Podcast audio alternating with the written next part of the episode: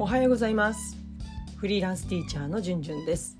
今日もポッドキャスト YouTube に遊びに来てくれてありがとうございます。このチャンネルはフリーランスティーチャーじゅんじゅんが考える学級経営教師の働き方生き方について発信しています。え今日の内容は引き続き1学期振り返りです。自主学習ノート実践の前にまずは大人が体験しようについてです。え皆さん自主学習ノート自学取り組んでいらっしゃいますか？またご存知でしょうか、まあ、書店のね教育書コーナーに行くと、まあ、自学ノート自主学習ノートなんていうタイトルがついた本が、まあ、数多く出されてますよね。まあ、振り返ってみると実は私も子どもの時にあの自学っていうのはやってたんですよね。小学校5年生の時から担任の先生が、まあ、それをねやるように声をかけてくれてやってましたね。まあ、当時は教科書の問題とかあと自宅の問題集を、うん、なんか覚えてるのは算数かな漢字練習もあったかな、うんまあ、自分でね内容を決めてでその問題をノートに書き写して、まあ、それを解いてでそれを翌日に担任の先生に提出する、まあ、そんなやり方をね、まあ、多分56年生でやってたんじゃないかなと思います。まあ、私にとっては自学ノートっていうのは、まあ、そういういわゆるお勉強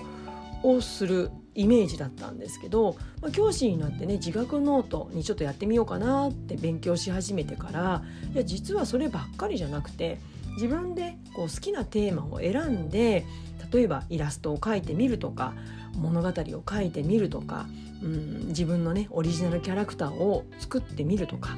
うん、あとはまあ紙に書くばかりじゃなくて工作をするとかなんかこう物を布で縫ったりとか、まあ、そういった活動を全て含めて自学というふうにして取り組んでる先生がいるってことを知ったんですね。まあ、私もそれから、うん、何年生何年生何年生でやったかな？何年生でもやったのかな？1年生から6年生までやったのかな？振り返ってみると。うん、なのでまあ、あのー、今年だから1学期ですよね。取り組んだ、まあ、自学ノートへの、まあ、取り組みの振り返りとそして2学期からの方向性を今日はね皆さんにシェアしていきたいと思います。ぜひねこれまで自学ノートに取り組んだことのない方もちょっと興味を持っていたりとかあとはまあ、実際やってはいるんだけれども、まあ、私みたいにね同じようにうまくいかないなっていうところもね、まあ、ぶっちゃけあると思うんですよね。まあ、でもそれを軌道修正しながら、まあ、自分のねこう懐を深くしてくるのが、まあ、教師のうん大事なところかなとも思っているので是非ね最後まで聞いていただければと思います。それでは行ってみましょう。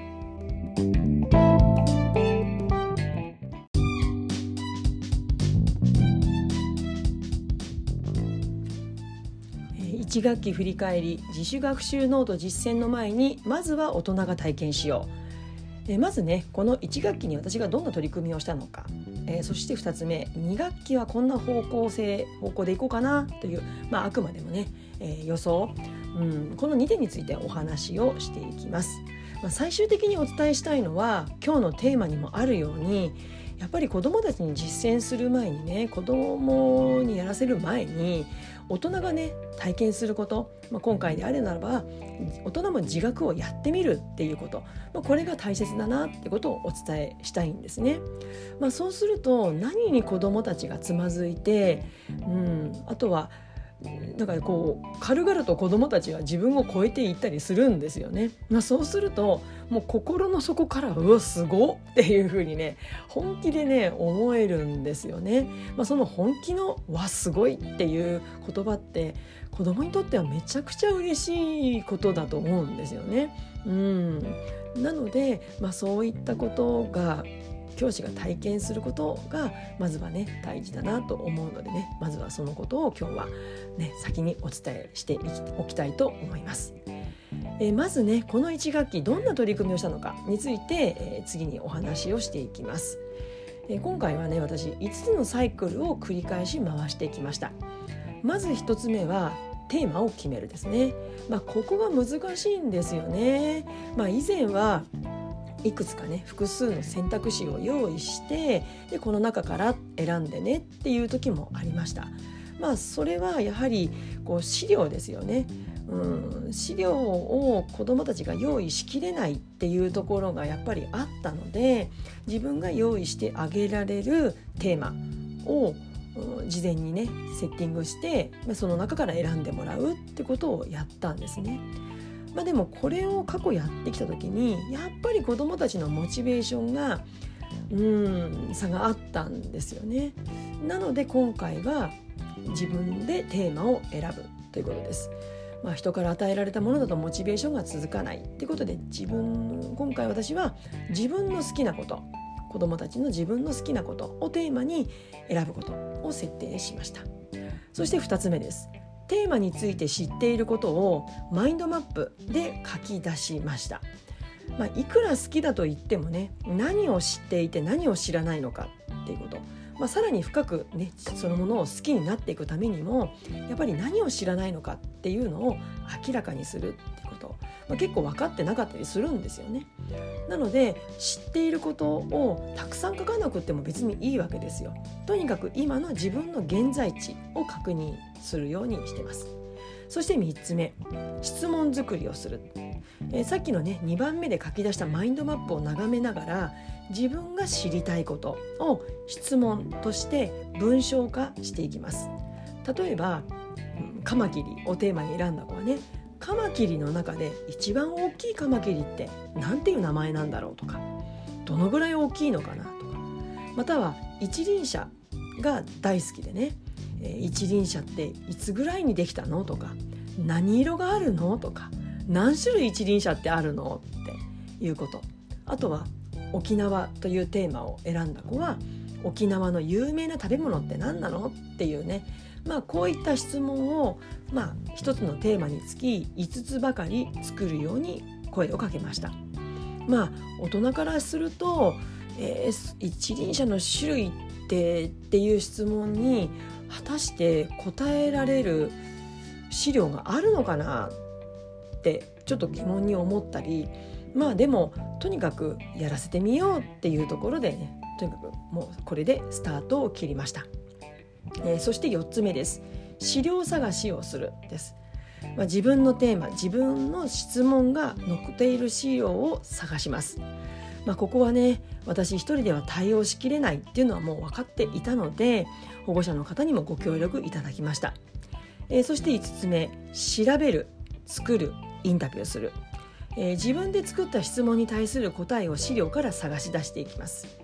まあ、こういった活動を似たようなテーマを選んだ友達と集まりながら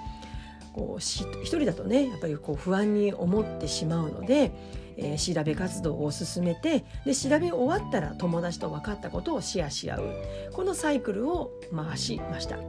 まあ、これがこの1学期に行った自覚ノートのサイクルです。えー、2学期はこんな方向でいこうかなという課題と方向性です。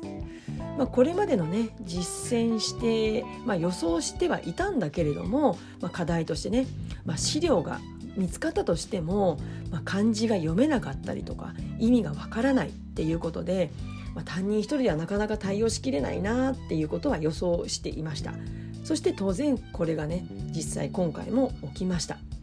まあ、これに対して取った手立てというのはもうねひたすら辛抱強く一人一人に対応するということですね。まあ、こういった一人一人のテーマを子どもたちに選ぶ選ばせるということはやはりこれがつきまとうんですよね。まあ、手立てでも何でもないんですけれどももうひたすらそれを丁寧にしていくということしかありませんでした。教科書に書かれていることでさえも出てくる言葉だって子どもたちにとっては初めてのものがあるわけですよね。子ども用に書かれた教科書でさえそれがあるわけですからまして子ども用とは言い難い資料を子どもたちは探し出してくるわけですからやっぱり一つ一つ子どもたち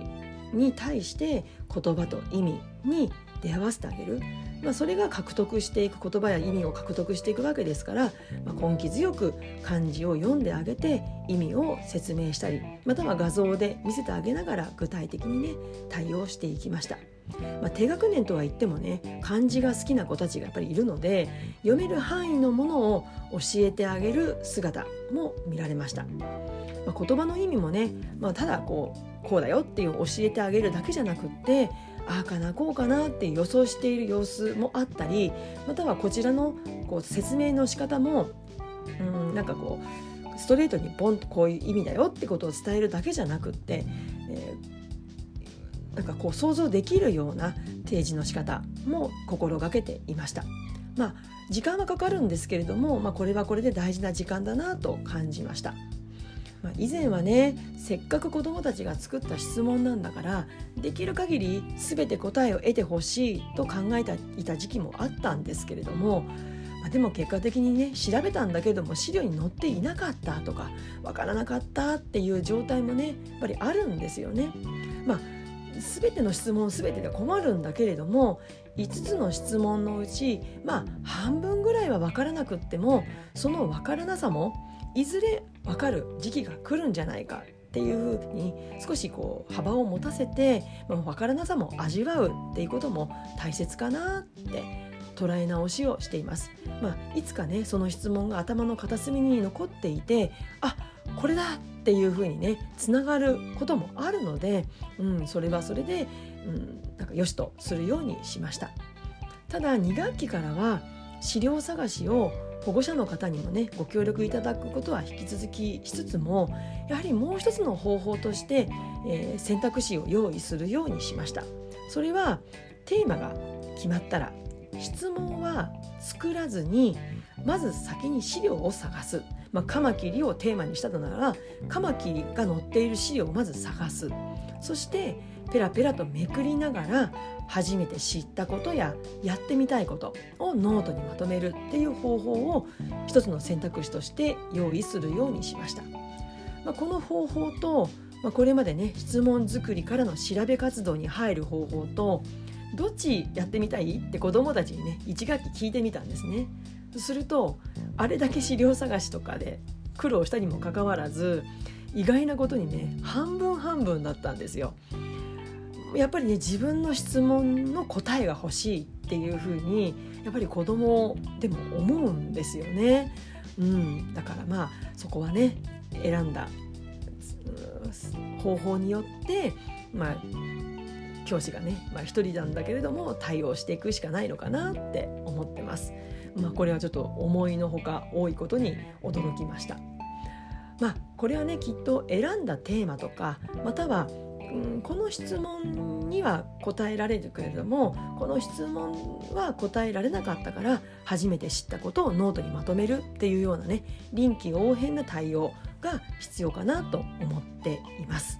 はい、えー、今日はね1学期の振り返り自主学習ノート実践の前にまずは大人が体験しようっていうテーマでお話をしました。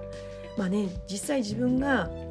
こういったね自学に取り組んだ体験があるからこそ、まあ、おそらくね子どもたちは資料探しでつまずくんじゃないかとか読み取りに苦労するんじゃないかとか、うん、この質問は、うん、答えが見つかったけどもこの質問は答えがなかった、ん、じゃあどうしたらいいのかなっていうような体験を自分自身がしたからこそ子どもたちに、えー、選定を取ってね選択肢が与えられたんじゃないかなっていうことで、えー、大人が体験することの勧めということでお話をしました。えこんな自学やってますよっていう方がいらっしゃいましたら LINE 公式や SNS のコメントで教えていただけると皆さんの参考にもなるかと思います。ぜひ情報交換ができたら嬉しいです。え今日の内容に関するご感想もお待ちしています。それでは次回の YouTube、ポッドキャストまで。Let's have fun! バイバイ